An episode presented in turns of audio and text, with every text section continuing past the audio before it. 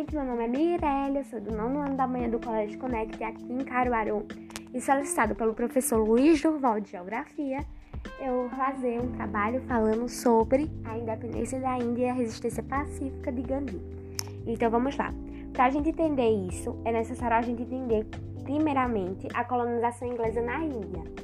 A, Ingl a Inglaterra, eles tinham muito interesse na Índia por conta do solo fértil e das riquezas naturais.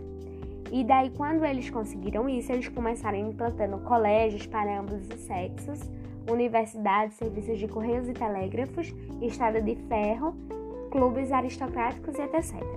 E ali a gente tinha muita diversidade de etnia, língua e principalmente religião, onde a gente tinha duas religiões totalmente extremistas, que eram os muçulmanos, com, que era a elite no Império de Mongol, que viam os britânicos como uma ameaça, mas tínhamos também os hindus, que apoiavam tanto, que aceitavam tanto a educação britânica, que começaram a participar como funcionários da administração colonial.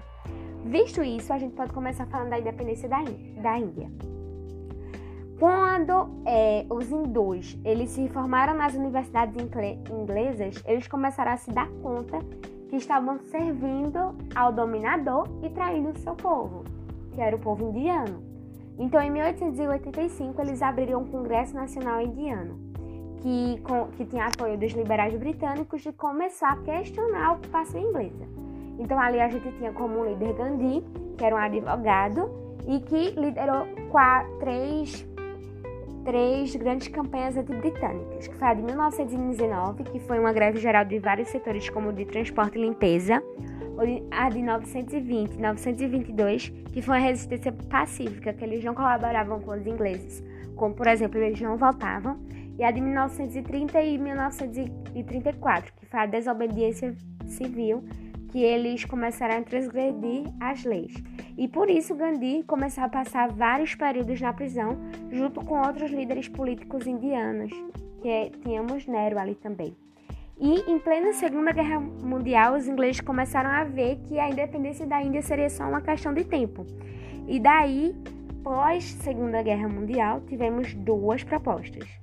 Duas grandes correntes se formaram, que a primeira era defendida por Gandhi, que Gandhi queria que a Índia é, fosse unificada, e a segunda por Muhammad, que era a proposta muçulmana, que pedia um estado independente que se chamaria Paquistão.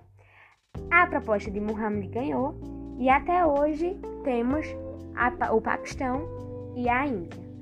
E é, os hindus começaram a ir para a Índia e os muçulmanos começaram a ir para o Paquistão, que seriam ali os dois lugares que teriam a religião predominante. Até hoje a gente pode perceber que a Índia ela é um país, um dos países mais povoados do, do planeta, contudo a população é muito diversificada tanto em etnia, religião e línguas. E sim, o país ainda convive com os problemas deixados pelos ingleses, como por exemplo a questão da fronteira entre Índia e Paquistão, que disputam a região de Caxemira. Então é isso, gente. Espero que vocês tenham gostado e obrigada.